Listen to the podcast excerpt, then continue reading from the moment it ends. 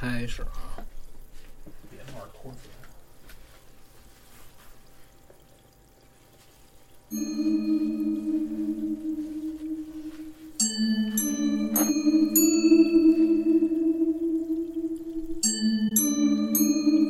大家好，欢迎收听一方鬼话，我是曼迪。大家好，我是芒果啊。我们这期录第九十一期。耶、哎呀，咱俩谁先？我先吧。我我先说这个。今天二群就是有一哥们儿，就是在故宫工作那哥们儿分享给我的一事儿。好呀，他是除了日常工作之外呢，他呢还在这个没事儿的时候呢拉个滴滴舞的。哦，然后等于他那天呢，就中午的时候拉了一大姐，就在长安门附近拉，就不说是哪酒店了啊。然后那大姐上来看见他这车证儿了，因为他是故宫博物馆嘛，嗯他上面有车证儿。然后大姐看见他这车证儿呢，就跟他聊天，说：“朋友，你懂不懂这个灵异方面的事儿？说我这碰见一事儿，你给我解解那意思。”他说我不会，说您您说，等于这大姐呢是因公呢来这边谈客户，中午的时候呢就找这酒店呢租了一小时房，就进去想歇会儿，因为下午还有事儿要处理嘛。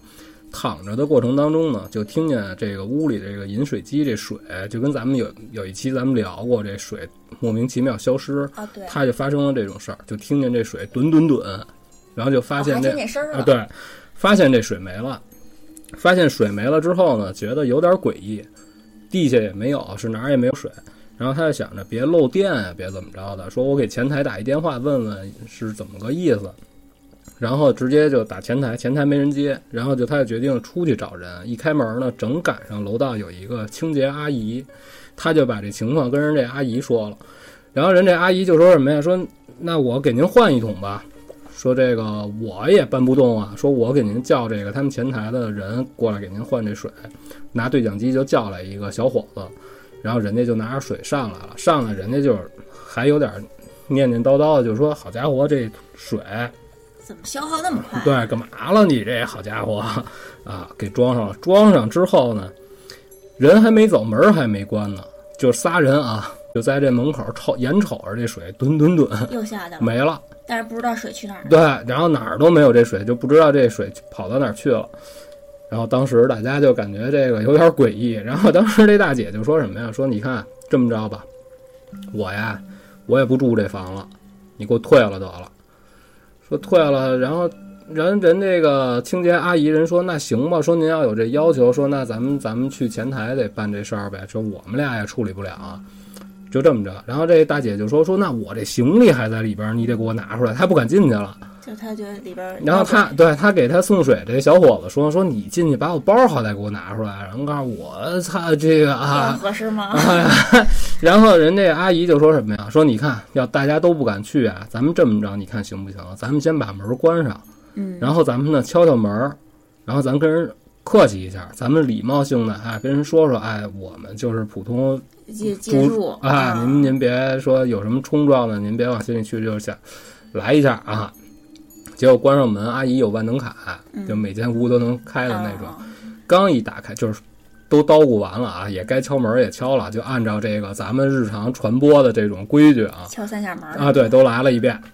一打开门，就是刚一开的时候，就发现一黑影儿直接就扑出来了。哟，然后这个发生这件事儿，这大姐呢就站在门口呢，这一扑过来呢，拿手一挡，拿左手，当时左手这镯子就碎了，就玉镯子，对手上戴了一镯子，这黑影儿往外一扑，这镯子就碎了，就替他挡了一下那对，咣叽就掉地下了。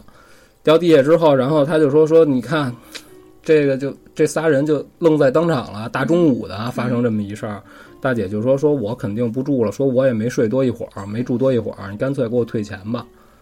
然后就这么着去到前台，又跟人家前台的工作人员说明情况，然后人家底下可能有这行李门童也好什么，说您甭管，说我们去给您拿这个行李去吧。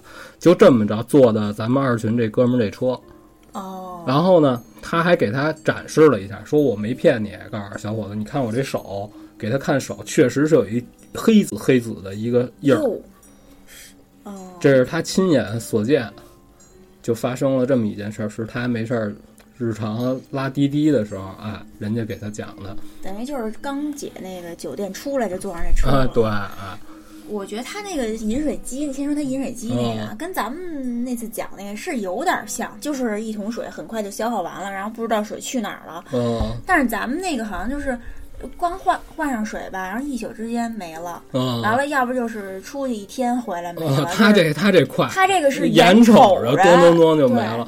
然后我老想啊，会不会说这个饮水机有什么故障啊？但是我觉得它即便就是底下有这个空间可以存这个水，它也不能做的那么好的密封。对比如说它漏水，应该地下哪儿哪儿都是，是不是？应该是这对概念啊。而且那个之前咱们讲那期的时候，我忘了是哪期了啊。就是有人就怀疑是这饮水机问题，然后有人就说让你打开那个后边的机器，有一嗯就是储储水的储水的那么一个槽，嗯打开看有没有水，里边一滴水都没有。啊，是吧？就是说这个水凭空消失，这个真是解释不了。但是这个大姐她看到黑影儿，你说跟那个水没有，跟那黑影儿有没有关系呢？就是也可能是那个黑影儿，它就可能是一个什么灵体，那个灵体生前就是缺水死的，它就需要水，它这是它把这水喝了，我首先我觉得这件事儿，首先我信，嗯，再有一个，我觉得这个解释不了，没法报告。我也觉得是吧？我没法儿，我就是以我的能力，我想象，我没法儿想象说这水到底去哪儿了，这对我这个无法解释。目前没有一个能解释的，就是、啊就是解释得通的一个科学的方法。嗯对，说为什么只有饮水机的水会消失对？你看我上网看了一下，绝大多数都是饮水机。对，它不是说，比如说我到壶里了，灌完水壶了，或者说我放在杯子里的水就都没事儿，只有这饮水机往下走，噔噔噔，感觉就是你看这水它不是冲下放的吗？是不是地下有什么东西就把可是那这个？是楼房呢，那那就啊上哪儿去了？这就这就不好聊。对，而且那个就是我之前咱们做这个就是这节目的时候，啊我查过，啊有人还不是说说是农村啊嗯有这说法，就是那个水缸里边刚打的水到嗯水缸里就没了，啊就一缸水就没了，就还不是饮水机，那个就嗯老人就说是那个有灾，完了是神仙借水嘛，啊！不是有这么一个迷信的说法。啊，我记得咱们那期我聊过这事儿，就说这个地儿特别干旱，嗯，有这个旱魃，旱魃是远古僵尸的一种，也是大牛逼，就说这个是僵尸里比较比较比较疯逼的啊。嗯，啊，别的我也没我也就不知道了，解释不了。对，反正就是暂时解释不通。对，啊那该我了是吧？啊好嗯。我这个呢是咱们的一位听友，他是北京平谷的一位朋友，他的他讲的是两个经历，他这两个经历里都提到了立筷子。他说立筷子呀，一根儿是立不起来的，一般都是两根儿，也就是一双或者嗯三根儿才能立起来。他之所以这么肯定，是因为就跟他小时候的经历是有关系的。啊第一件事儿呢，是发生在他刚上小学那会儿。当时他小姑啊，因为难产已经去世五六年了。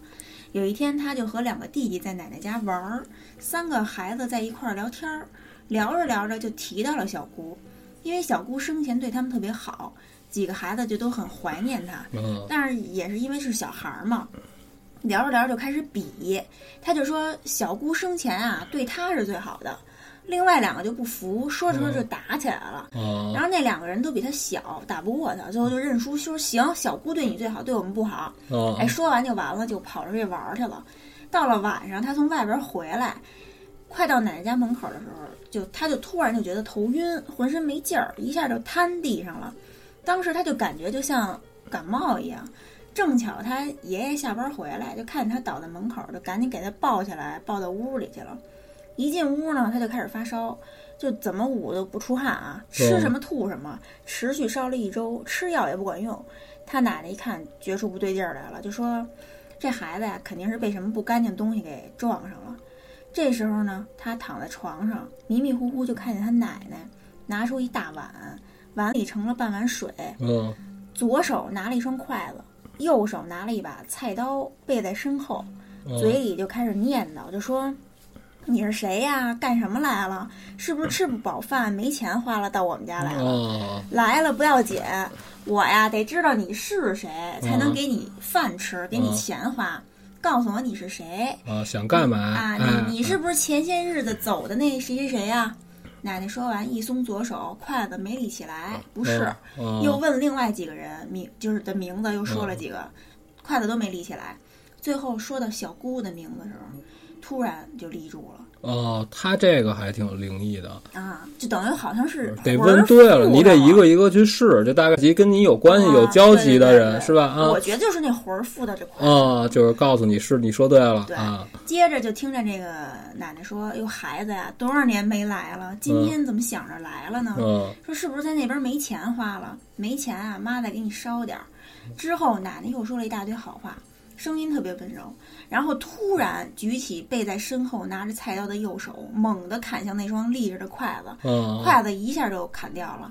这时候奶奶就像变了一个人似的，就开始破口大骂，说什么“赶紧滚，哪儿来滚哪儿去，你来一回砍你一回”，就之类这种话。啊，哎，这位这位什么？，啊然后啊一边骂一边端着那半碗水就出去了，一直端到胡同外边泼了。这么一去一回，就也就五分钟没有吧，他的烧就退了，跟没事人一样。哦就也我也不知道，我从来没见过，就说还就是要准备一把刀，还背在不是这这个有一点什么呀？先礼后兵的这种概念是吧？对对对或者就是还有一种感觉，就是说这个人未必真的就是当年去世的小姑。就不是也有一种说法，就是人嗯死后那个魂儿就啊不是你当年那个亲哦戚了，哦是吧？是有这种说法吧？啊对他就会变得很很凶啊，还是怎么着的？啊，就是说你要不给他一厉害的，他就老也不走。可是我不明白他为什么要先软后硬，而且还要背在身后那把刀，嗯就是趁是说是趁鬼突然好像好像这有一种就是说什么嗯感觉啊？就是你跟他好好聊啊，他就怎么着他就不走。哦，你用一个这个带带刃的东西，这种东西就是是吧？可就好像哪个先手软化东，发现那不走，我就一直立着，就是按理说应该，比如说应该可能是说我好话跟你说完之后，你一走，啪，这筷子怎么着，就这事儿就算完了，是吧？筷子一倒，这算就就算走了就一直在这戳着就不对，就到只能出这狠招儿可能是，啊我觉得可能是有什么细节，他当时可能想没注意啊！对他发着烧，他人是不醒的嘛，对嗯然后他就说啊，他在就是这种事儿，在他们村儿里，就鬼上身那种事儿，嗯是非常常见的事儿，所以嗯立筷子呀、叫魂儿啊，老一辈儿的人都会。是他说他大姨也赶上过一回，就是说是当时是晚上一点多吧，嗯他和两个弟弟刚看完鬼片儿，正要睡，就听见大姨那屋有一个老太太的声音，特别嗯尖，就跟唱京剧似的，说了一大堆话，一边说嗯还一边笑，给他们几孩子几个孩子给吓坏了，也不敢出声儿啊，就在屋里听着。这时候就听见大姨夫出门进门的声音。这大姨夫啊，先前是一个屠夫，就是在供销社卖猪肉的，天嗯天见血，根本不怕这些东西。啊就听见大姨夫开始大声骂人，骂的特别难听，最后还听见菜刀砸地的声音。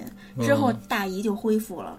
第二天一问，说这个大姨是被邻居家刚死没几天这老太太给上身了，因为大姨这个体质弱，懂的人就嘱咐过说，大姨晚上啊，就七点还是九点，反正天一黑吧，嗯就不要从家就是往西去，就那样就容易碰上不干净的东西。嗯等于是这老太太她就是回魂儿嘛，就撞上大姨就上了身了。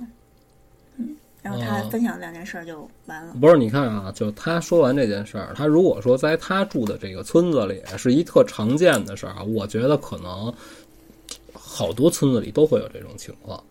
我觉得也是，就说这立胯子这个，突然就是听你聊完他这故事之后，我就感觉并不是一个说谁必须得懂什么东西，你并不一定非得掌握了一项什么东西，就是按照这个方式来。如果就是等于这就是排除法嘛，是不是？你不是好，下一个，就是说把周围死了的人都说一对遍呗。对，等于说啊白了，这就是一个通灵的过程，就任何人都可以，是吧？就是如果问问答应了，哎，这这筷子就能立住吗？是不是这个感觉？对，就感觉是不嗯知道为什么，就是水跟筷子是一个媒介，就能让这魂儿好像是能附到这上面来的感觉，我感觉是是不是？我觉得这会不会是因因为有一点儿，就是这筷子这东西有什么讲究？我不懂啊，为为什么必须得是一对儿？这个是不是代表了什么阴阳啊？这那个的，在对对对，啊，这个就不懂了，这就得这就得找这确实懂这方面的人，咱们就得让人家给解释解这。为什么筷子能就是通灵啊？因为我之前我咱们上次录这关于关于立筷子这事儿的时候，我还说过呢，我自己还试过呢，没戏，根本就立而且不住啊你用的是一根儿吧？啊！对，我也忘了，反正反正就那会儿看这个各种灵异游戏，我都试过，啊没有什么是真的，都是假的，骗人的。我觉得没准儿细节。但是这个我不敢说是假的啊，因为人家这是人家群里齐哥亲身经历啊，不是齐哥，不是齐哥呀啊啊是另一个啊，不知道是哪个哥！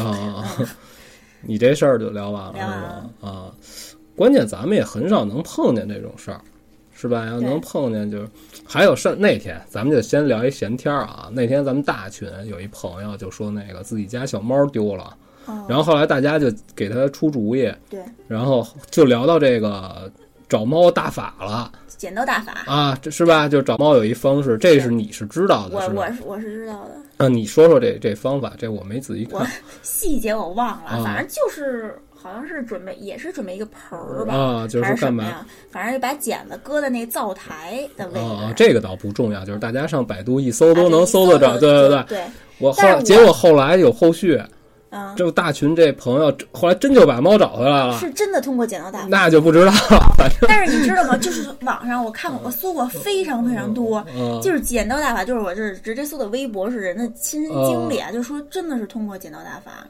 就是找到的猫，有时候找狗用剪刀大法也管用。是吗？对，然后他们说是鬼把猫带回来的，啊就是猫本身能通灵嘛。啊对，然后等于这个灶，这这这灶台为什么就是说能能那个就招鬼，我也不知道。反正你把猫找回来以后，还要抱着猫在灶台前面要转几圈等于就是就跟就说你帮助你完成了这件事儿之后，你还要把这仪式完成，是这感觉是吧？啊，还有就找过猫的人都知道，就是比如家里猫丢了，你去小区里跟别的带着点吃的啊。啊跟别的流浪猫说说，哎，我们家谁谁丢了，什么什么样，你你帮我告诉他一声就给他吃的，就真的过一天就哦还有这个呢，猫就能回来。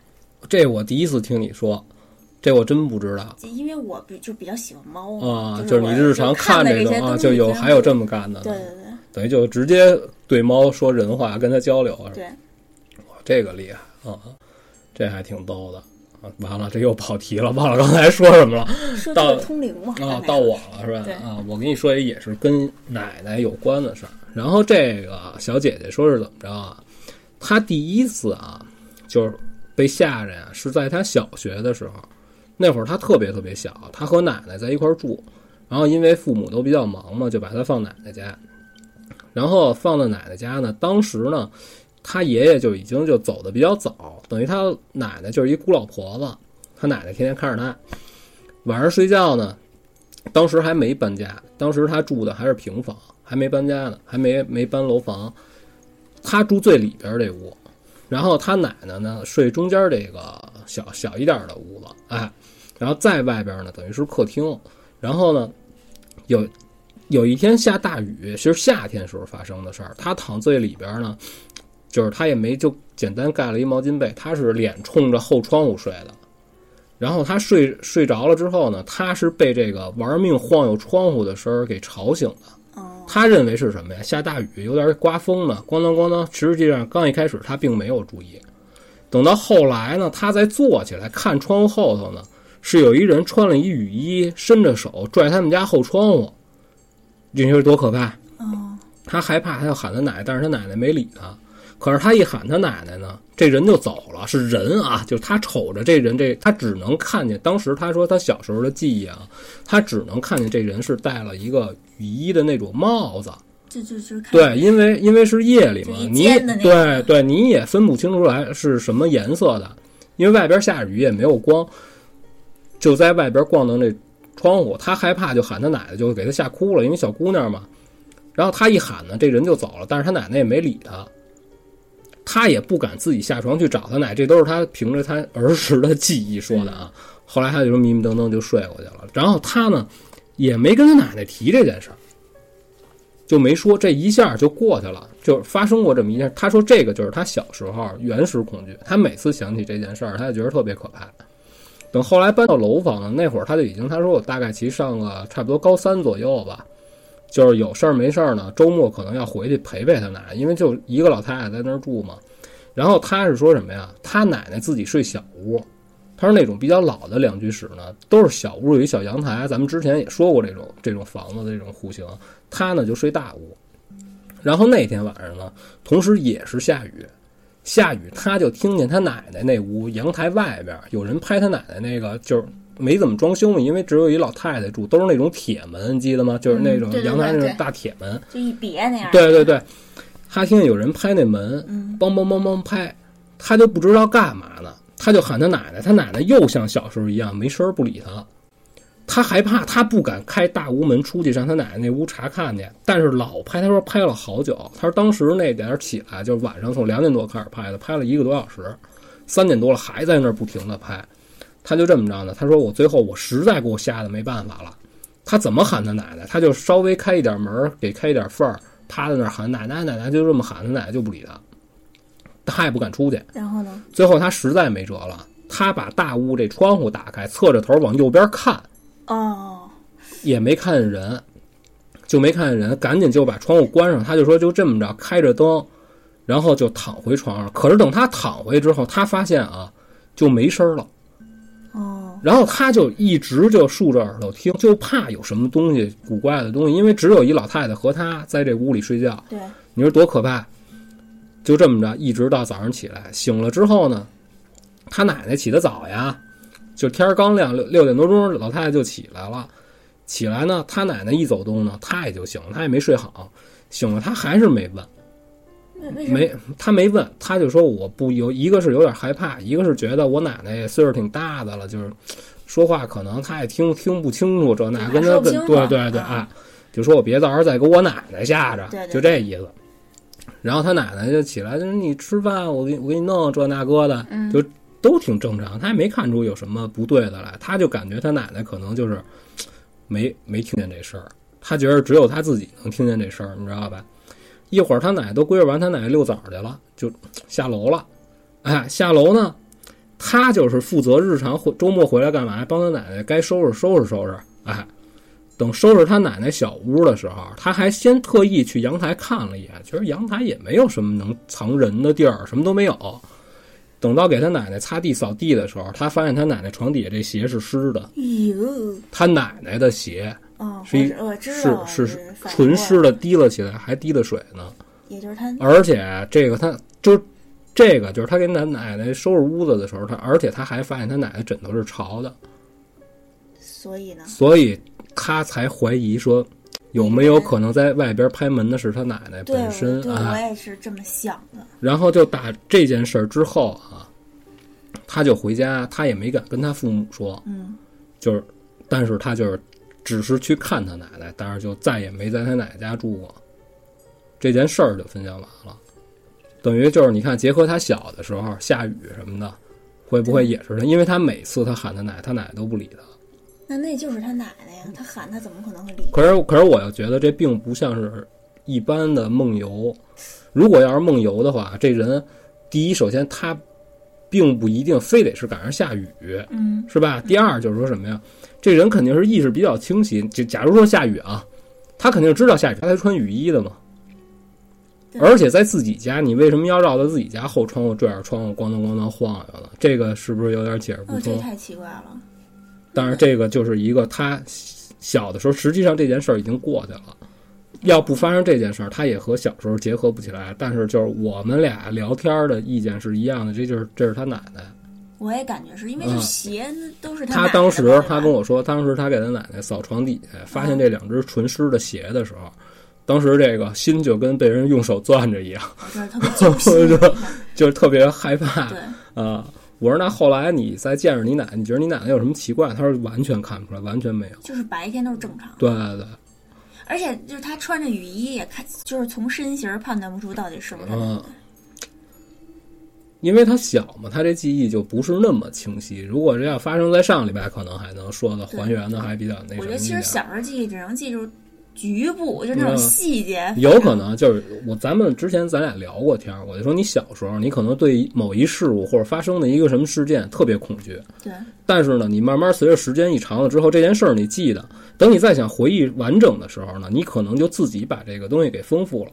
对对对对，是吧？是不是记忆确啊？实会就是丰富你，嗯对就是脑内确实会丰富你。就不光是这种可怕的事儿，咱们聊一个之前的事儿的时候，可能你自己不注意，就添加了好多乱七八糟别的信息进去，这个事儿实际上就已经还原不到当年的那个真实情况了。而且有时候他还会自己改啊，就对对对，这并不是故意的，这等于就是为了要把这事儿说说完啊，所以就会不自觉的往里添加好多别的东西。但是他这个高中这件事儿，我相信就是他没有什么乱七八糟渲染，就是发生了这么一件诡异的事儿。对但是这件事儿啊，嗯我看完的时候啊，我当时觉得还挺可怕的，我也觉得是，是吧？就咱就是假如要我怎么面对奶奶呢？是吧？就是他后来他也面对他奶，他说嗯只不过就是晚上不敢住那儿，就甭管下不下雨了啊。这下雨到底是不是跟这个他奶奶有这种异常的行为啊？或者到底这个拍门和拽窗是不是他奶奶？这都是咱们猜测。就只不过是因为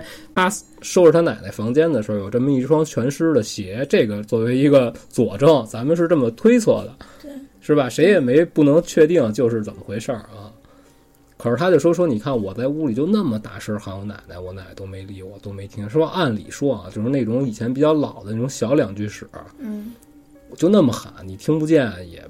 他说我奶奶是有点耳背，但是也没背到那种完全听不见的程度。我觉得也是，就就因为他喊的方向不对，他奶奶在窗外头，哦，我不是，我觉得那个时候他奶奶有可能啊，并不是自己或者你说有没有可能就是这种离魂儿的状态？啊，有可能就是有一些，因些为床上那就是对有一些奇怪的行为，他到底是在干嘛，他自己可能也不知道。对，啊，但是这件事儿如果是就是发生在我身上的话啊，嗯我真挺可怕，因为我看过我奶奶，因为我自己也是陪着，因为我奶奶岁数大，我也看着她嘛。我不之前跟你说过吗？我奶我奶奶在那儿睡觉，我晚上起来，我看我奶奶，我就觉得有点怵。我奶奶躺倍儿直，脸倍儿白，然后庄严肃穆在那儿躺着睡觉。我操！那我们以前同学就躺在那两手还就是这么平平稳的就放在胸前，就真跟那遗体似的。就是我奶奶没去世之后，嗯我去火葬场，就是去的时候，就我奶在那个床上躺着，我看我奶最后一面的时候，就跟我奶日常睡觉一模一样。哦对呀、就是啊人不是老说就是人去世以后就真的跟睡觉睡着了一样。就那会儿我还上初中呢，我陪着我奶奶那会儿，我奶奶睡觉就是躺倍儿直，我操！后来我跟我奶聊天还说呢，我说你能不能不那么躺着呀？我说我看你瘆得慌。等于就是说，你的意思是说，他你当时在你奶奶生前看到你奶奶睡着的状态，跟她死后的状态，呃，对对啊，他就是这就没有什么灵异的，我就是说我看我奶这就跟睡着了对对，没有说这人已经死了那感觉啊啊，啊，我这事儿就说完，这事儿挺诡异的，解解释不了，我也觉得是。嗯，该我了，嗯这回是主齐哥分享的两哦耶哦个经历耶。第一件事儿呢，是他在一家传媒公司工作的时候，听他们两个老板讲的。这两位老板啊，创业以前在某知名传媒公司工作，啊工作的时候呢，因为工作性质，经常很晚还在外头跑。有一次，他们晚上接了一个客户，送这个客户去酒店的路上要上高速路，当时车里呢就一共就是这俩老板、啊然后一个开车，还有一个就可能坐坐哪儿不知道，坐副驾驶，还有一个客户坐后头，啊。一共仨人，除了司机，俩人都迷迷糊糊的睡着了。车在这个高速路上开着开着，突然咯噔一下，就感觉像是压了一块石头。啊。就这么一下呢，大家都醒了。正好这时候车也到了高速出口，啊。然后可交费的时候呢，发现这收费条没了。就那会儿还没有这什么乱七八糟，就是收费有收费条啊，怎么找都找不着。他们老板就说说这收费条明明就放在这个车这手边上，这这这门门上面这手抠里了，啊就是找不着。最后呢，就是没办法，收费站的工作人员联系入口的那个人，啊对照车号才放的行。啊后来到了酒店，下车的时候，在这个前挡风玻璃上找到了那个收费条。因为路上啊一直开着窗户，大家就都认为是风给吹兜过去的对，就没当回事儿。进酒店开房，发现就剩最后一个套房了，因为时间晚了，就登记就住下来了。两个老板送这个客户到房间的时候，发现这个套房里啊，居然有一个麻将桌。啊当时跟客户还开玩笑说今天太晚了，明天咱们打两把。之后又寒暄了几句，两个老板就走了。出了酒店各回各家。路上啊，就还没到家呢，就接到这客户电话，就说让他们赶紧回来，有事儿。啊俩人回到酒店一看，这客户吓得不轻，说呀，洗完澡出来，发现房间那麻将机、那麻将桌没了，啊，谁也没动，也没进来人，就凭空就消失了。啊想着是不是记错位置了，就把灯打开一找，真没了，哪儿都没有。当时这俩老板也吓坏了，因为三个人进来的时候都看见麻将桌了，啊这么一转眼就就没了，就肯定有问题。当时就让客户收拾行李就退房了。啊，我感觉就是他们高速路上碰到了不干净东西，带上什么东西上来了？对，啊可能那收费条找不着，没准儿那意思就是不让他们下去，不让他们出去。嗯然后那出去了没办法，那跟上酒店那弄一桌麻将，难道是三缺一？嗯得亏当时没打，哦没打上这桌，哦你是说一要是真玩上这没准这这鬼就上来了。就看过有的鬼片儿，不是就是你打着打着我跟你说，之前咱在节目里就说过，就说这麻将啊，咱们就老说鬼麻将，鬼麻将，这里边就跟有鬼似的。嗯，咱们老说嘛，就是这人今天要正在这个兴头上，你谁来了你也赢不了他，就跟这牌认识他一样，你知道吧？啊，就怎么着都不行，就是他就就疯赢对。啊。对，这麻将就特别特别神奇。那你说玩牌是吗？就纸牌？嗯，纸牌呀、纸牌基本上都是套路。哦，纸牌基本上就咱就别聊这个了，我就别给你别给你是我想说，为什。么只有麻将就说有这个？麻将有谱，你知道吧？哦但是就正经受过系统训练的啊，是包括记牌也好啊，是怎么着也好，看过更多就是这个就跟棋谱似的，看过比较多的这个乱七八糟的。但是还是有这个体育竞技的东西在这里边，嗯嗯，就是这是一个技巧的东西，是推算的事儿，是吧？哎，但是扑克可不是，扑克牌全是假的。是吗？对，扑克牌基本上就是什么做个桥啊，什么就这那个的假发呀，这些东西就是单纯的就是一个戏法，哦，就是你知道方法之后呢，其实只需要熟练就 OK 了。就是咱就不聊这个了，咱也不能不能聊这个行，那个，那咱们聊第二件事儿啊，也是齐哥的。嗯。这是齐哥他奶奶讲的，说这他奶奶在他们家那边人缘儿特别好，街坊四邻呢都爱找他奶奶聊天儿。他们住的那楼的一单元有一个姓朱的大妈，这朱大妈呀是死而复生，就是去世以后突然又复活了。据她自己描述，就是死了以后啊，看见有一道白光，嗯他恍恍惚惚呢，就跟着这道白光走，走着走着，就走到一条大马路上，又走了一段儿，他看见马路边上有一户人家儿，这有两个人正在这房子前头干活儿。哦，他说：“那过去看看去吧。就是好一看好奇啊，发现这俩人儿，一个是他去世多年的妈妈，啊，正在那儿插篱笆呢；啊还有一个呢，是他去世多年的爸，正啊在那儿缠腿，就绑腿，就跟那八路军似的。啊拿一个长条布，在那一圈圈儿缠。哦朱大妈就喊了一声儿，就他爸他妈，他爸他妈呢就回头了，转过来看见是他，就哭了，就啊说：“闺女啊，你怎么也来了？”朱大妈也跟着哭，就说：“我可能啊到时候了，就也到时候了。三个人又说了好多话。这时候朱大妈就听见周围全都是哭喊的声音，嗯仔细一听是朱大妈的儿女在哭她呢。嗯说那个您怎么就这么走了？我们不能没有您。朱大妈就转头跟他爸妈说：“我不能跟您二老在这儿了，啊我得回去照顾孩子去。”这时候马路上突然来了一辆车，这车后头拉了一群猪，这朱大妈就把这辆车给拦下来，跳上去了。啊她跳上这猪车走的时候，也就是她在人间活过来的时候。啊之后朱大妈又这么着活了三年，三年以后彻底走了。哦，嗯，好家伙，这死而复生，我确实是听说，我在网上也看见过。但是就是咱等于齐哥是咱们就是在网上认识的朋友，对真有这真实经历，这是头一回啊他！们邻居呗，是吧？啊，这可以，这个等于就是他怎么就等于还有三年寿命，回来又延了三年寿，就就。我觉得这种事儿啊，咱们就往玄乎的说啊，嗯是不是说他有生前有什么必须得是他完成的心愿还有？事儿没完是不是？哎，他或者说他真的是因为阴阴错阳差，啊。他就是没有这没活到这数，就得回来把这活到数才行。对，有没有这感觉？就好像你不你不到日子呢，是吧？你怎么你怎么上这儿来了？回去吧。也没人说这话，但是反正他就是就回来了，机缘巧合，就听见人我间的声儿了。我之前在网上看过，就是说分享这种死而复生的，嗯基本上就都是他活过来之后啊，人会发生变化，就是脾气可能会变得比较暴躁，或者说就是力大无穷，是不是有哦看见过吧？对，或者就是他一次性能吃好多人的饭，就是他饭量大增，然后就是然后人呢就多少会有一点迟钝，就是说不像日常，就是他死之前嗯，那种能正常交流，就是人变得就有一点木了吧唧的那那人家有人说那回来就不是他，啊，就不是他本人，哦，就是肉体是借尸还魂啊那种啊感觉的。是吧？回来然后在这儿就，可是这个好很难吧？我觉得这种东西，要不然你说这孤魂野鬼这么多，你要说哪儿这你怎么就能找到一个能和你这特别契合的？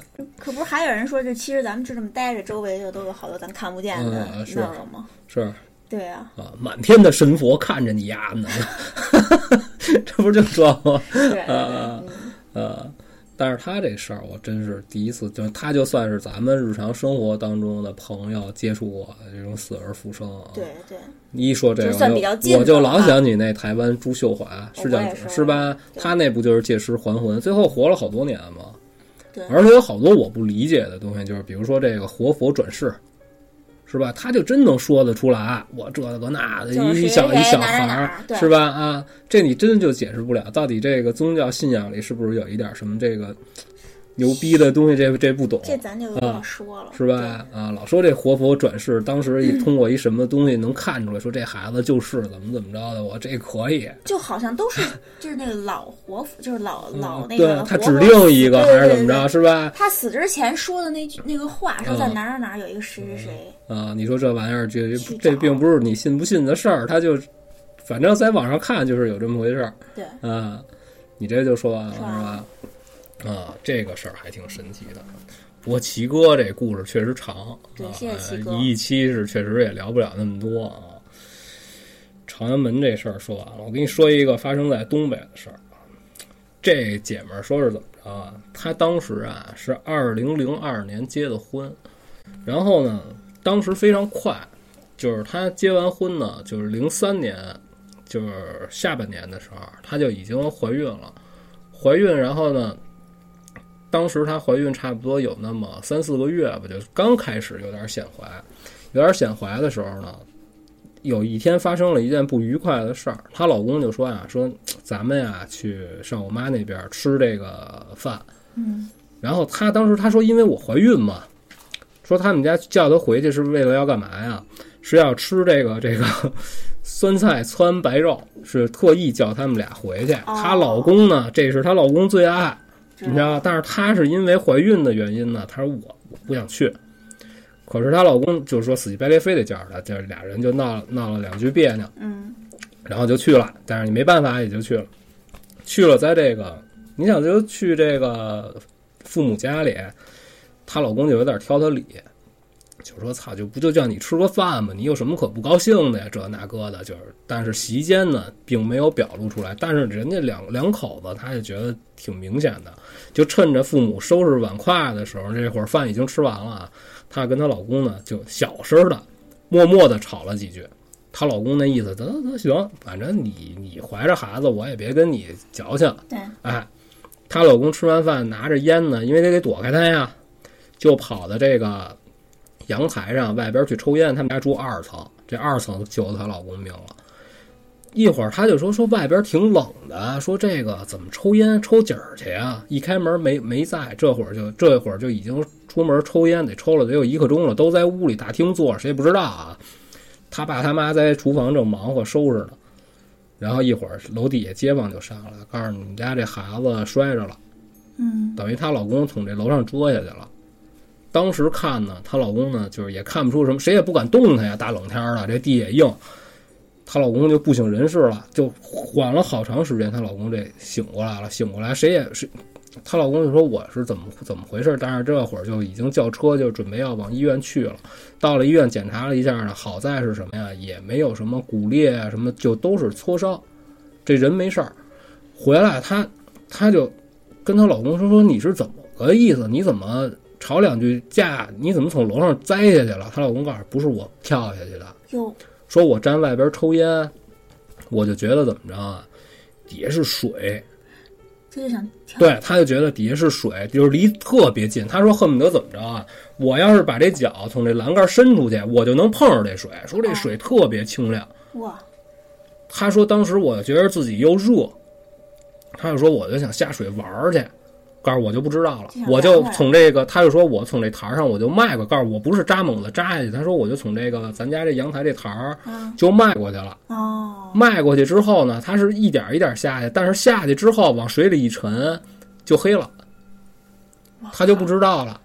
等到可是就没有意识了。哎，等到救过来没什么事儿嘛，没什么事儿。好，他就说说你是不是怎么个意思？是是喝了还是喝酒喝的有点儿？他说没有，没喝多。刚上你们家来，怎么就喝一喝一杯啤酒，怎么能喝多了呢？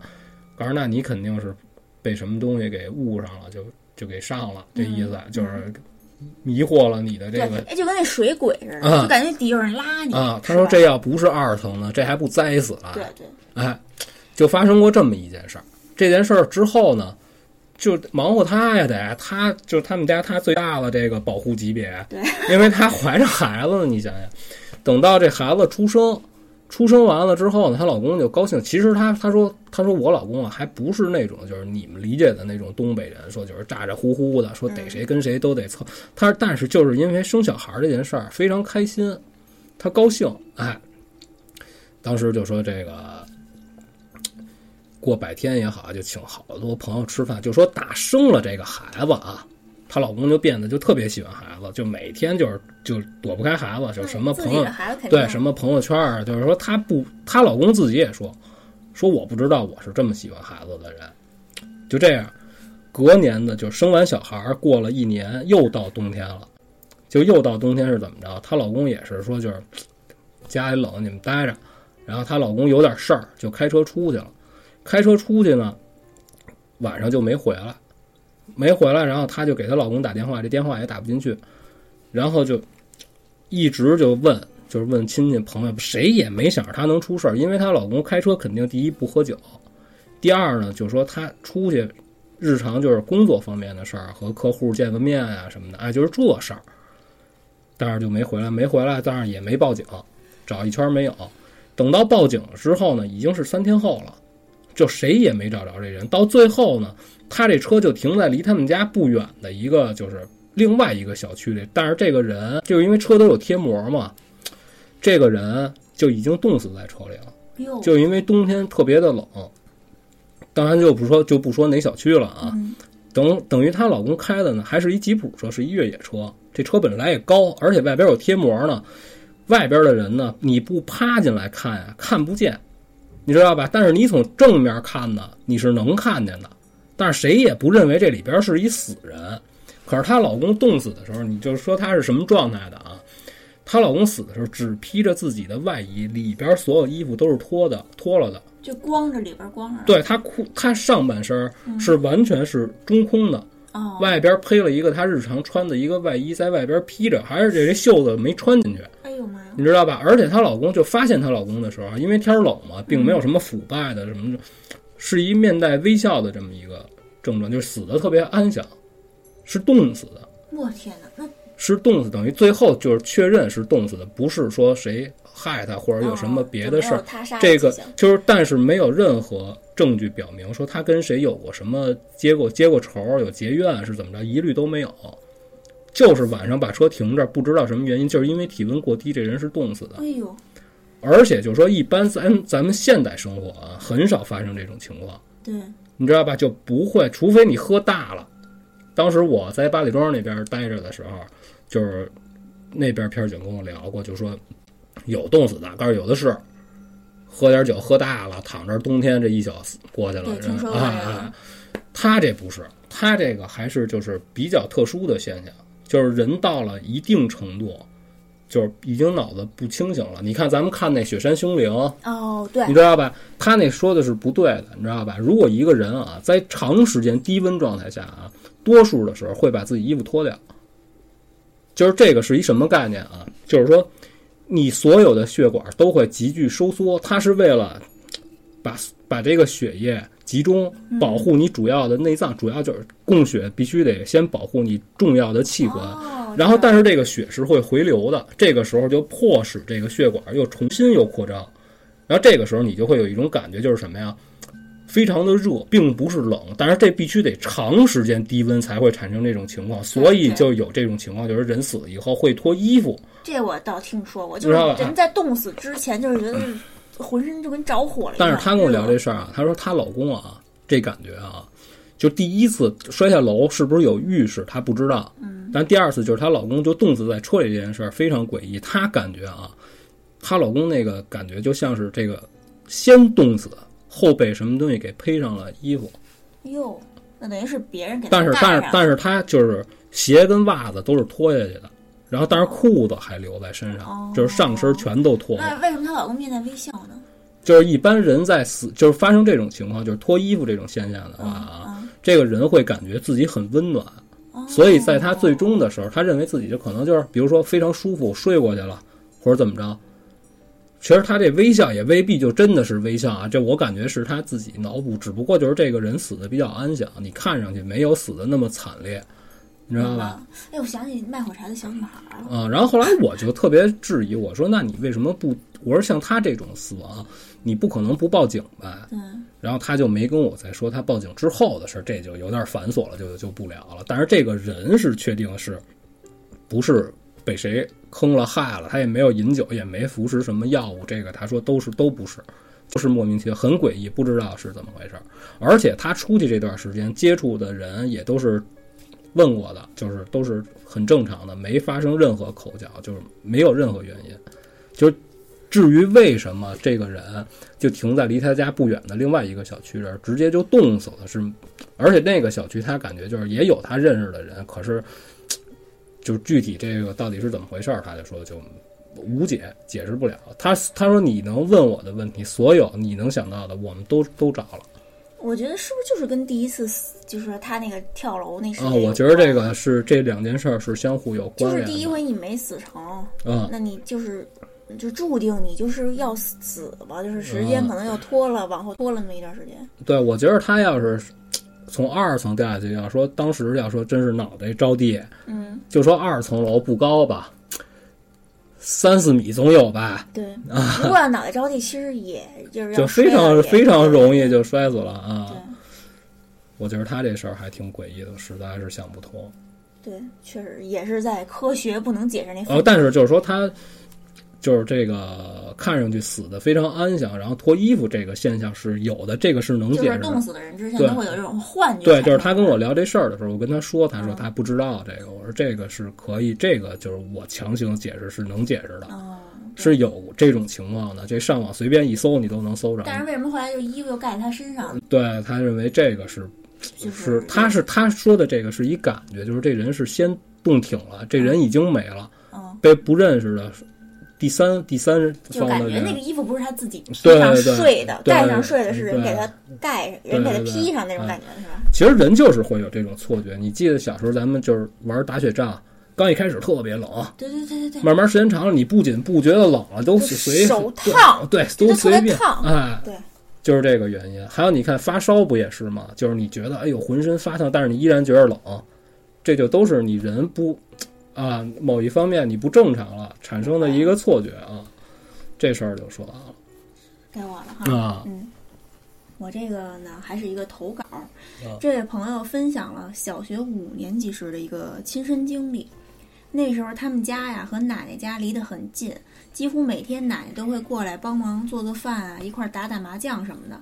嗯然后突然有一天，这个奶奶没来，并且从那天开始一连三天都没来，家里人就觉出不对劲儿来了，就去奶奶家敲门儿，没人开，但屋子里特别吵，还隐隐约约的闻到一股煤气的味儿。破门而入，发现电视开着，奶奶煤气中毒了。之后就送到医院抢救过来了，但奶奶好像变了一个人似的，就跟不认识他们一样。给他药吃吧，就藏起来，嗯说他们是坏人，不敢不敢吃他们给的药。过了几天，这个奶奶突然就说要出去买点菜，他爸就同意了。可谁也没想到，这奶奶一去就没回来。等二十四小时一过，家人就报了案。奶奶走失的第三天早上上学前，家里接到一个电话，是警察打来的，说疑似发现了奶奶的遗体。家人就让他正常上课去，他们过去就是认领奶奶这个遗体。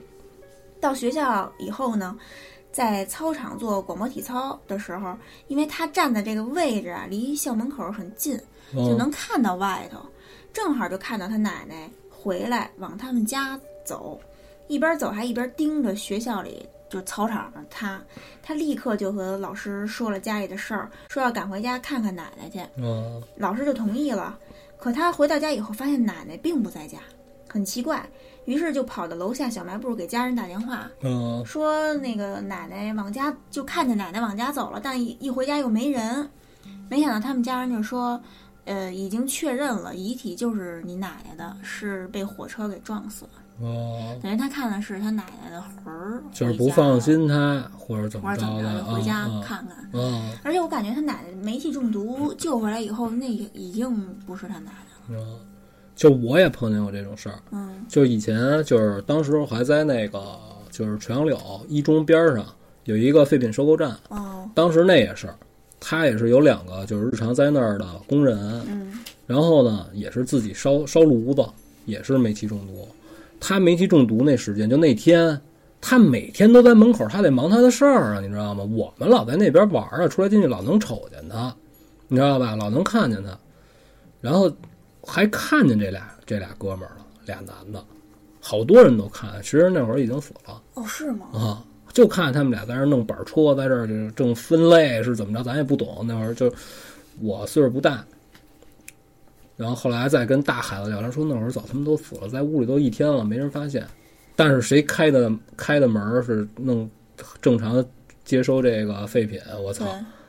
但是就是说，你看，有人又说这个人就是鬼是看不见实体的，但是啊有那么多经历，不是，这不是老有一个概念，就是说什么呀？这个人啊，如果是在睡梦当中，比如说像这煤气中毒，啊他自己不知道，哦，他自己并不知道他自己已经死了，所以他该干嘛还干嘛。哎，就跟那个就那什么茶餐厅那个，啊，对，是吧？就这个意识还在，你明白吧？就别的人也可以看见你这个具体的东西，是吧？这个感觉就像是一个脑电波输电的事儿，就是它没发生任何紊乱，哇，对吧？咱们就看见的依然还是他的全息影像，就是他的脑电波就是没意识到自己对对对，他不知道，对对对他并不知道自己已经然后死了啊。这传达给咱们的脑电波，就对，是咱们也啊能咱们也他是正常，他是活人哦，啊那，你要这么解释还真是是吧？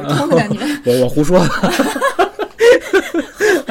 好有道理啊。哦耶，啊。嗯，那那那还还是该你了，还是该我了？啊，该该你该你嗨啊，又该我啊了，你这就算一个是吧？啊！我不算不算，我就说我之前听说过这种事儿该我了。我嗯先讲一个这个知乎的问题，啊就是有一个网友的回答，他就说他和一个朋友出去夜跑，因为他们住的呢是一个小县城，没跑多久就跑出了县城，到了郊外。嗯说是郊外，但也没想的那么荒凉，周围也有一些住家啊什么的。大概跑了半个小时左右，路上很黑，隔老远才有一盏路灯。这时候他突然就觉得身边的这朋友有点不对劲儿，嗯因为平时一块儿夜跑都是有一搭没一搭的聊天儿，嗯但当时他和朋友说话呀，这朋友完全不搭理他，而且朋友的呼吸变得很粗重。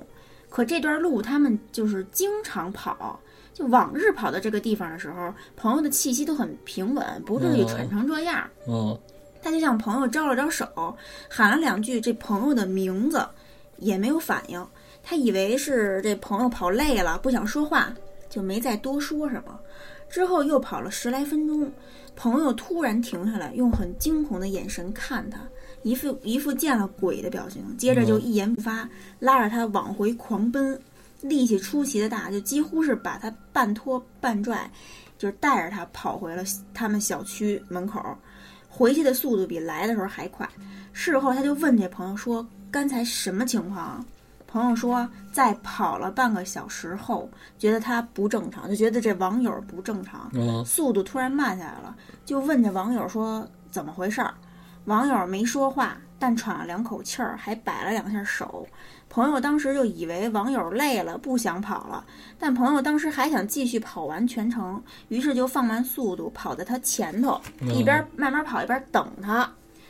这是朋友当时的视角，但这个网友的视角里呢，当时的他并没有减速。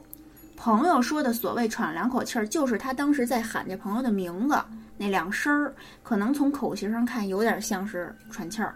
还有朋友说的摆了两下手，是当时他觉得这个朋友不对劲儿，在向朋友招手，等于是两个面对面的人在彼此的视角里看的却是不一样的情景。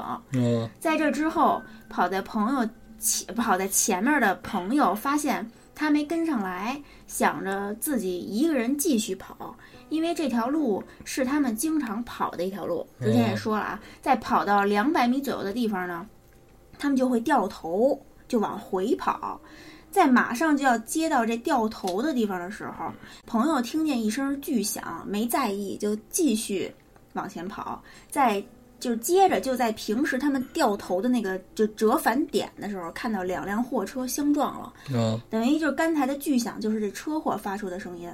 朋友一看这儿出车祸了，立即就掉头往回跑，在往回跑的路上看到前面也有一个人在跑步，追上去一看，惊恐的发现那个人就是他，也就是这网友。嗯可是朋友是从车祸方向来的，网友跑得慢，应该在朋友后头。嗯嗯那个应该是往车祸方向去，也就是说俩人应该是跑一对脸儿，嗯朋友是不可能从背后追上这网友的。于是朋友就停下来，仔细辨认了一下方向，发现他们并没有掉头，而是往车祸方向去，哦等于就又变成往后车祸方向去了。朋友一下子就明白过来，于是就拉着他拼命往回跑。往回跑了几百米的时候，身后突然传来一声巨响，等于就是那车祸发生了。哦就等于啊，就是我总结一下，就是朋友跑着跑着遇到了时空的交错点，哦，进入了平行世界有断。层，对哎朋友进入平行世界的时候，就是网友发现这个朋友不对劲儿的时候，就怎么叫他都没声儿的时候，嗯又因为进入另一个平行世界的这个朋友发现网友的不对劲儿，放慢了嗯跑步的速度，所以躲过了发生在他们夜跑折返点的车祸，要不然他们就在那车就是车祸点就嗯被撞了。在朋友往回跑的过程中，又从平行空间跑了出来，哦跑回原本的空间，于是路又变成了往折返点去的路，所以才会看到跑在他前头的网友的背影儿。因为朋友在平行空间里知道了折返点会发生车祸，于是就拉着这个网友往回跑，躲过了车祸。哦嗯，就是我我感觉啊，他们嗯。就是有人就说他讲完了这个事儿以后，哦网友就说肯定有一个人不是原来的自己了，哦，就是是是另被置换，被置换了啊我感觉他们都不是原来的自己了，嗯因为过去的结果是不会被改变的。就咱们看各种影视作品啊，嗯只会因为你的人为性的改变而发生，就是发展出另一条平行线。嗯另一个空间，他们两个在原来的世界和网友误入的那个平行空间里都遇到车祸，就都遇到车祸了，死嗯了还是怎么着受伤了不知道。但就是在咱们这个平行世界里发帖子的这个网友和朋友，是朋友拉着他往回跑，改变了事情的走向而发展出的新的平行空间的他们，哦等于是他们在这个空间里是一个新的他们。哦，我觉得这两个人都不是原来的空间的自己了。哦，我嗯试着看是能我能体会你说的这意，但是这个有点绕，是吧？对我、嗯我也感觉是。呃，等于说白了就是他其中有一个人啊，他突然之间好像是明白了，对，然后呢，他打破了该有的这个事情本身，在另一个空间看见了，就好像就是预知到了会发生车祸，啊。就往回跑了。啊，嗯，那他肯定就后边的事儿就都不对了，对，蝴蝶效应嘛，对？所以等于就是哎发展出了一个新的，但其实结果并没有改变。哎。对啊，对。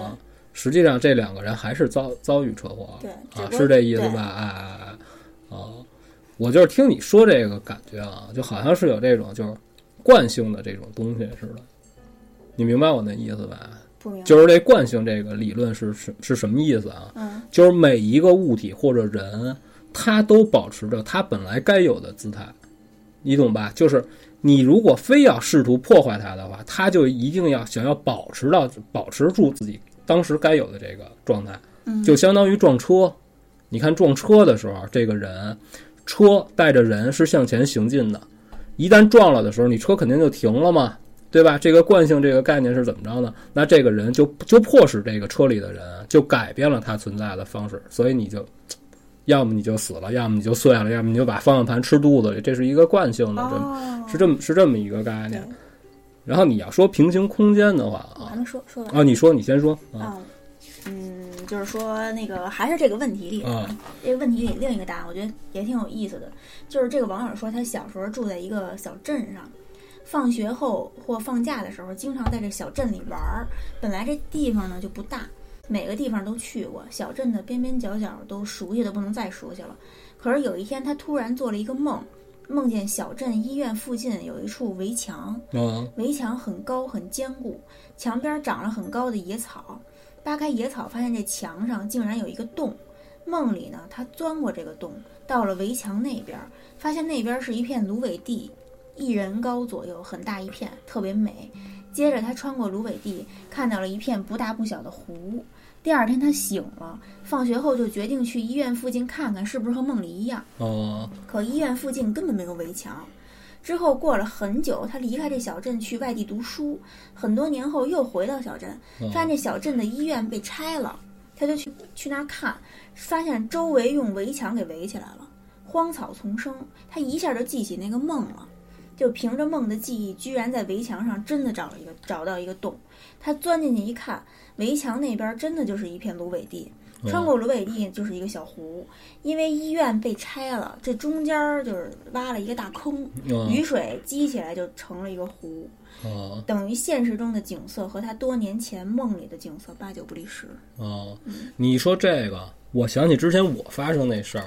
有一天我睡醒了啊，我突然跟你说，我说我梦见了一什么什么地儿，我去那儿玩了。对，我问人家，我说这地儿叫什么？人告诉我了。后来一搜，真他妈有这地儿对，但是你看你上还让我查的，啊啊！但是我忘了，我也忘了叫什么什么山，我给忘了。就真的是有这个，就绝对是我从来没去过这个地儿对，啊。而然后且听都没听说过。我就是做梦，我做梦我不知道我自己为什么来到这地儿了。然后就是周围也都是游客，然后那儿有卖什么东西的人，然后我就问边上的这个好像是工作人员还是卖什么东西，我忘了。说这哪儿啊？然后我问人我说我说大大哥这是哪儿啊？人跟我说这是哪儿哪儿哪儿哪儿，然后我就醒了，然后我就跟你还说了，我说你上网搜一下，对啪一搜真他妈有，还他妈当时我还没睡，啊，然后后来就是就是因为这事儿之后，你又想起什么小神游，小神游。就是咱们最早这个国国内代、哦代理 GBA 的时候，不叫小神游吗？对对对对对你说我这算不算神游？还有刚才你说的这个，就说我可能我的某一部分就是灵魂方面的，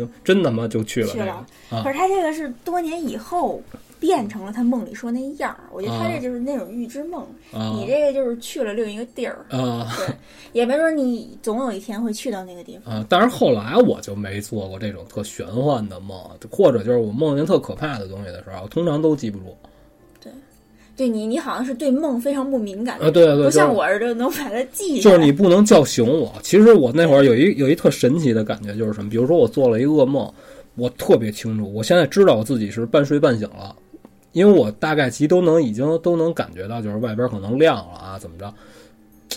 但是这会儿我就强制自己不能醒，我得把这后边所有我的疑问都延续下去。但是那样你知道吗？就会、就会根据你的大脑就把那个梦给改了，啊，等于就不是本身。可是呢，我经常就是因就是马上就要跟这人聊聊聊，就要聊到我感兴趣的话题了，然后我就醒了，就不管什么原因，要么就是送快递的，要么就是电话突然响一声我就醒了，就是只要一有外界的声音一进来，我能听见我就醒了。嗯，然后你当时要问我呢，我还能给你还原个百分之三到四十。你要抽根烟之后呢，就没做一样，就知道自己是做了一个噩梦，就是就想不起来了。我倒是嗯有很多记得挺清楚，我都都把它记下来了。哦、但我其实觉得那样非常不准，因为我觉得醒了以后，真的就是会根据你自己脑内那那个叫什么来着，就会改。哦，我先把我最后这个故事给你说了，你看是不是能跟你这个平行空间有点像啊？好，他这是干嘛呀？晚上自己开车回家，然后他在 B 二，他车位在 B 二，他停下，按理说呢，他应该是坐电梯上来。当时呢，他说是这是这是一女的，他说啊，当时那天啊是星期天，他白天啊出去逛了一天呢，买了点儿他喜欢的乱七八糟东西，反正逛商场的大包小包的东西挺多的，提拉着挺沉的，好不容易进电梯了，电梯从外边没有任何问题，但是他回来的时候，他之前他说我去了，又跟别的姐们儿又喝了杯酒啊，就玩了会儿，回来挺晚的，两点多钟夜里，他说，但是他说什么呀？他说我本身啊，说我这人啊，我不怕这神了鬼了，他说我看鬼片儿什么的我不害怕，但是他怕地库。哦，所以他就说说你在地库，说我你比如说我穿高跟鞋一走，当当当这回音儿这声儿，就给他心里就有压力。他去他本身就快，他就想赶紧躲开这地儿，你知道吧？嗯，进到这个电梯的时候，从电梯从外边看没有任何问题，一摁就开了，两点也没人了。哎，他应该是从地库一下直接就上到他们家所在的这个楼层才对呢，对吧？哎，进去了，门也关上了，然后摁这个楼层，这个灯不亮，但是他明显感觉到电梯动了，你明白吧？这个电梯是正常运转的。然后，因为这电梯刚一动的时候，一启动的时候，你能感觉说电梯至少也得有轻微的摇晃什么的吧？哎，他摁完他们家楼层呢，这电梯也正常关门，然后电梯也动了，他就以为是什么呀？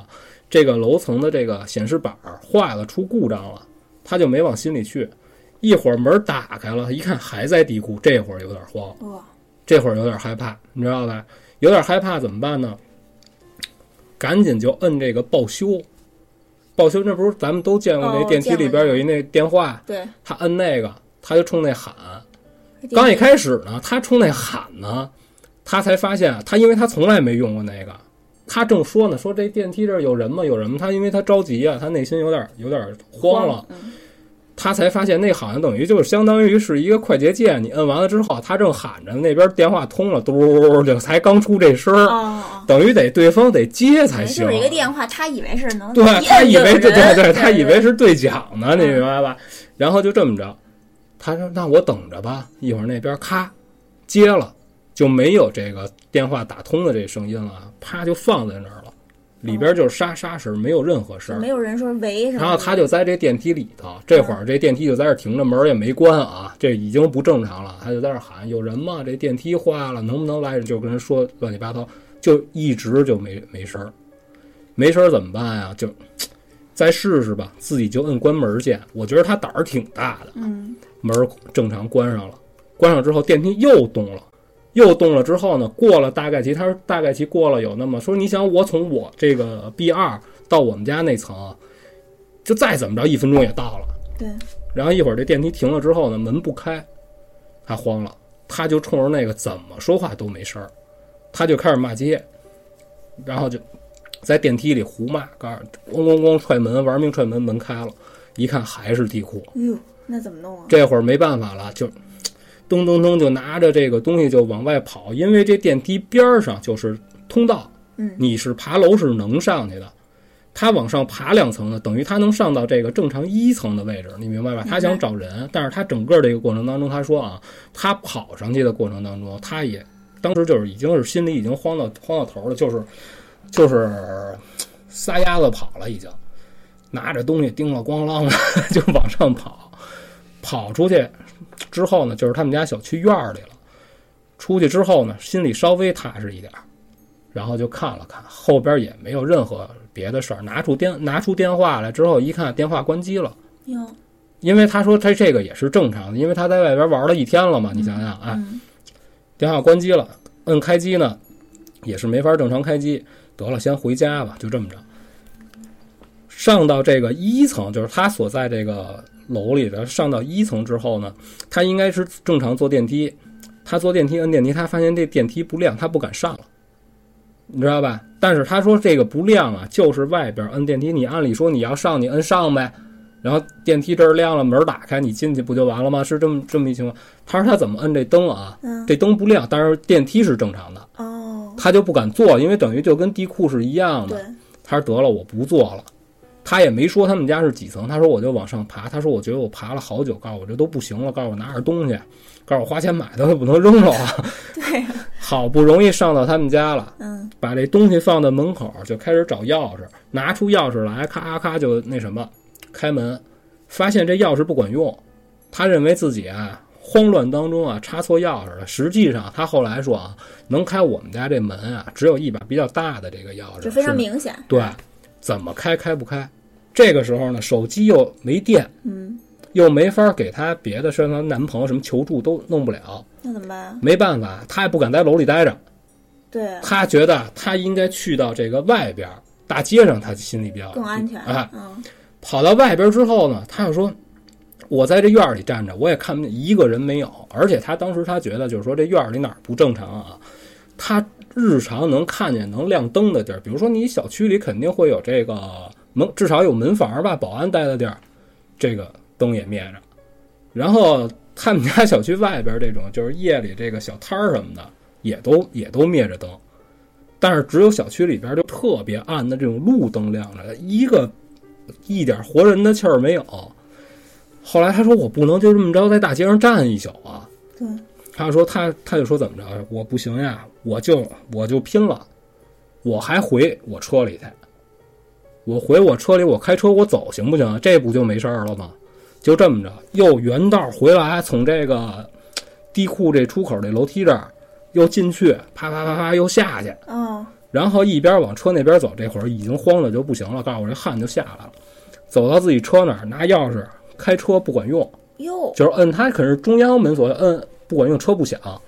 说拿钥匙开车门，钥匙怎么开开不开，就跟不是那辆车就，就感觉就这钥匙又不对了似的。啊就这会儿，他就听见他这个车离电梯大概其有个二十来米，你想这不这不远，就听那电梯里边骂街，说什么？疯狂踹门是他自己，哎呦，一下就就跪在这车边上了，就不行了，就喘了半天，就一直听着踹门，而且他离远了之后，他能看见，他感觉着啊，他说有可能是我幻觉啊，他说那电梯门又开又合，开了两次，嗯，那他看见他自己了吗？他没看见，就是听见自己的声对，音了。只听见他自己是在那儿骂街，然后他就就这么着缓缓着站起来，再想摁车，这会儿车能亮了。等于就是开门进去。他说：“我在这车里，我这手哆嗦的就已经着不了车了，插不进这个 方向盘上那钥匙孔里去。”告诉就最后缓了好长时间。他说：“我慢慢的把这车给弄出来，就开开出来了，盘库盘上来，然后开出去了，找了一地儿停在大街上。他觉得没事儿了，等天儿亮了才回去的。”哇塞，我都觉得这不像平行空间，我就不知道嗯这是什么。啊，我说后来你后续怎么着？当然后续就跟我当时男朋友说了，然后她说她男朋友过来看了看，看了看那电梯杆儿，说就你这没人没什么事儿，咱们就别兴师问罪，上人物业折腾去了，跟人说什么呀？说闹鬼来了，你们家陪我，这个没法聊了这天儿。但是这就是他在地库发生的事儿。我说那你后来还下地库？他说下，但是没办法，你买车位就在这儿，只不过就是找人陪着我去呗。啊，但是就是不敢那么大夜里自己下地库不去，然后我宁宁愿停外的，我也不下地库。而且等于这地库还是挺可怕的夜里是挺吓人的。的啊。这事儿就说完了。对，但是他为什么能听见自己？你不觉得这特特对呀、可我觉得你说这是平行空间吗？那你说不是平行空间的话，总不能是有人在娱乐他吧？那那等于那个时那个空间，就是跟他就是现实的空间要差时间差的有点儿太太远了吧？等于他中间这一趟上上楼回来这一啊趟，他又看见了刚才他发生的这件事儿。哦，你不觉得这个是个对呀对呀哎？而且你看啊，他出去之后，他发现所有就是他认为该有人的地儿都没人，你不觉得他来到的是一个？哦，另外一个维度你不觉得吗？也有可能哎。是吧？可能人家这个维度是有其他别的人的，只不过是因为他等级比较低，他看不见，他只不过是误打误撞跑到了这个空间里。或者他就是嗯不是什么就高维度的，还是同一个维度，只不过是另一空间嘛。啊，完了，但是它就是钥匙什么都打不开，就是因为那个空间不对，空间不对啊，它是另一个空间的钥匙。啊是吧？你看是不是有你日常比较喜欢的这平行空间这个感这个感觉对啊？，然后还有就是。咱们聊的之前不是聊过吗？说其实就是每个平行空间的差别微乎其微。啊，对吧？嗯就跟你刚才说那个，就是它钥匙车是一模一样的，对对。钥匙不一样。嗯，对，而且后来嗯你看他恢复正常之后，直接拿中央门锁开始可以打开车门了，他又还是拿的还是之前的钥匙啊等于他那个听见那边那个的自己的声音以后，好像是不是又穿回来了，啊，对，感觉好像这个事儿就过去了，这样慢慢这时间又又又又正常了。对，就基于什么原因，突然之间哪么就是轻微的一个震动也好，怎么着就错乱了，然后这会儿又回来了，是这感觉吧？啊，所以我觉得这挺吓人。而且我看完他这故事，我就想起之前我一朋友，啊，我们聊天儿，他非得说他高中的时候有一回，就是他放暑假嘛，他回学校打篮球是一男的，然后就是他进学校，他是干嘛去？他说他忘了，但是有一老师叫他说：“学生，你上来帮我搬点东西。”这没什么可说的，老师叫你上去，告诉我就搬了几个箱子，这里边都是书啊什么乱七八糟，帮老师从这屋拿那屋，就回来了。回来操就跟自己朋友说说操那么点儿背啊，操上学校玩会儿玩会儿球，然后让老师逮着然后干活儿去，就说来着。然后说完之后，等再开学的时候，他就发现就没有那一层，哟，我这我之前好像也讲过，是吧？就发现没并没有那对层啊。但就是我就听过诸如此类的故事啊，就是感觉这个就是，你是感觉上是没法儿相信，但是人家说的呢，就是就是这么回事儿。啊，而且其实咱们觉得可能特灵异，如果真的就比如说科学没准真能解释，不是你看现在还在这个事件当中呢，就发生这件事儿，他没觉得有什么可怕。老师叫我搬一东西有什么可怕的呀？只是但是就事后反应过来，嗯还觉得啊对而且他后来他自己也感觉就是好像并没见过这个老师。嗯不过我觉得这不奇怪啊，你上高中的时候，这一学校这千十来学生，你不可能每个老师都认识。但是不可能就是说多出一层来，这个啊就有对啊点吓人。对啊对，该我了，嗯，我今天所有故事都说完了。我还有最后一个，好，是一个投稿，这位朋友就和讲的经历啊和梦有关，他经常会做一些怪梦，这些梦的细节呢会和现实中的一些细节有关联。其中有一个是发生在一年冬天，那时候他没事儿就在他们家窗台上喂鸟，哦每天一把米。然后有一天晚上他做梦，梦见有一群鸟拼命撞他们家窗户，他就醒了，发现是一个梦以后又睡过去了。刚一睡着，小鸟又出现了，还是撞他家窗户。那扇窗户就是他平时喂鸟的那扇窗户。他又一次惊醒了，就去那扇窗户那儿看，结果什么都没有。嗯等再回到床上的时候，就地震了。你哦你说这有没有可能就是这鸟通过梦来是在告诉你，就是有有危危险就是为了报你之前给我吃了的这个恩。对，有有有这可能吗？还有一个呢，就是说他们家呀有一个地方，他一嗯看到啊就很害怕。嗯这个地方就是他们家阳台，阳台上放的一个柜橱，嗯无论白天黑夜他都不敢去，因为嗯他一看见这柜橱就害怕。他呃为什么呢？因为他总能做一个梦，就梦见有一个他不知道是什么的动物抓他，把他抓住以后就关到那个阳台的柜橱里。哦那段时间他就总是做这种奇怪的梦，还有就是梦见过什么呀？就是梦见被蛇咬，一连梦好几天。最后一次梦见这个，就是就是梦见蛇的这个梦里出现了一个老头儿，嗯这老头儿给了他一瓶药水儿，就让他把药水儿泼到他们家门口的铁门上。哦他接过药水儿，照着老头儿的话做，之后就醒了。那天以后再也没梦见过蛇，就是也是因为他总是碰到这些奇怪的事儿啊，他妈就可能就带他去找懂这些事儿的人看。看事儿的是一个老先生，这老先生一见到他就说：“我知道你们要来，因为今天早上啊有一条蛇和一条小蛇从我门口溜走，哦我就知道肯定有人要来求我帮忙。老先生说，除了这蛇呀，还有一东西一直缠着你们家，是一只黄鼠狼。哦说这黄鼠狼就是被你爸小时候给打死的，哦所以他是来报仇的。因为无法接近你爸，所以只能父债子还报复在你身上了。就为解决这件事儿啊，他就他们家就把这老先生请到家里。嗯老先生看过之后就说要请一尊佛像，摆在这地方就是他最害怕的阳台那柜橱的对面。这时候他就想起他那个梦了，因为他没见过黄鼠狼啊，嗯他就上网搜黄鼠狼的照片儿，这才发现梦里抓他那个他不知道是什么的动物嗯就是黄鼠狼。哦后来摆了这佛像以后，再也没有梦见过被黄鼠狼抓的梦。哦嗯，等于这就是请了一个就是庄严法相对。在这儿镇着你，像这种小小怪啊、精灵、怪物他东西是走了吗？就是我觉得就是因为请了这个佛像，嗯，哎，就是任何这些妖孽不得近前，哎，所以就保证他没事儿。没事儿，就是不能再不会再啊就是亲近人、伤害人啊了。不过你聊这故事啊，就是说动物复仇是真的，哦，是。但是动物复仇啊有很多原因，有的时候是因为人为的原因呢，就是破坏了一些生态环境，它食物不够，它没办法，对，你知道吧？但是，一般你比如说咱们一般日常就是理解的比较凶猛的，比如说熊，嗯，熊实际上就是，就我看的那个啊，他说是灰熊，我不知道熊的这种分类啊。你看着它特猛，你觉得这东西就是一爪子就把人拍死了，实际上并不是。它天生来的，它就胆小，它是非常怕人的。如果它不是受到了人类的伤害的话，它不会攻击人。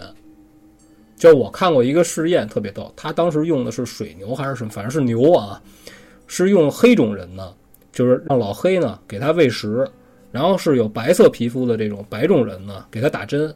那这个牛呢就认为所以事后呢，他看到所有白白种人，他都认为这是敌人，他认为黑人是友好的。明白了。他认为什么呀？打针的这些白人呢，伤害过我，他会记住，他就选择性的分。这这个动物是是这样的，等于动物是会就记仇。对对对，他会记住啊，这个人曾经伤害过我。也就是说，你伤害小动物的话，这这个动物是是会记住你的。就是记住你的特点，他可能记不住这就是你。对对对啊，嗯，就是所有和你的特征吻合的，他都视为是敌人明白了。啊。这个还挺逗的啊，我看这试验挺逗，人挺他妈闲练的，是他们？还是不要伤害小动物。对对对，然后这期就都说完了了啊，谢谢大家，谢谢大家的嗯投稿。哦耶，嗯。